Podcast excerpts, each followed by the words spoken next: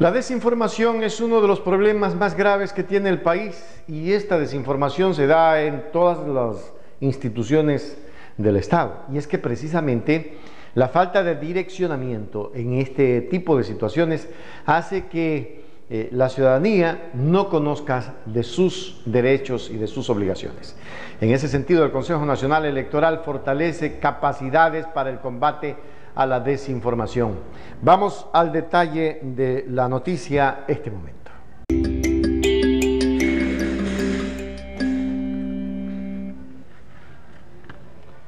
El Consejo Nacional Electoral realizó este viernes 2 de septiembre de 2022, el fin de semana anterior al cierre de la jornada Talleres de Información y Democracia, Contexto Electoral 2023 y Combate a la Desinformación, organizada en el marco de cooperación establecida con la Agenda de los Estados Unidos para el Desarrollo Internacional USAID.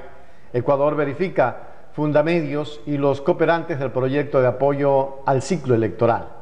Este espacio de capacitación contó con la presencia de representantes de organizaciones políticas con el objetivo de impulsar nuevas mm, prácticas de combate a la desinformación en el contexto de las elecciones 2023.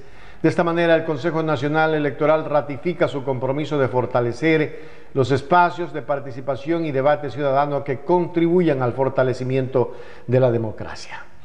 Y allí sí, bueno, de USAID yo no creo mucho en USAID porque estos son precisamente aquellos que han venido eh, sosteniendo temas que van eh, con una diferencia total sobre las democracias en las izquierdas. Pero la USAID realmente, ¿qué es lo que pretende en este momento? Eh, deberían de haber llamado en vez de la USAID a la UNASUR para que comiencen a verificar cómo la Unión de Naciones de Sudamérica puede fortalecer este tipo de, em, de, democracias. Deberían de haber llamado eh, el tema de Venezuela, cuyo voto es digital y cuyo voto es presencial de ambas maneras, y pues se obtienen resultados extraordinarios. Pero bueno, lo más importante es que se fortalezcan eh, las capacidades para el combate de la desinformación, pero que hubiesen estado eh, invitados medios de comunicación y no representantes de medios que no representan a nadie definitivamente.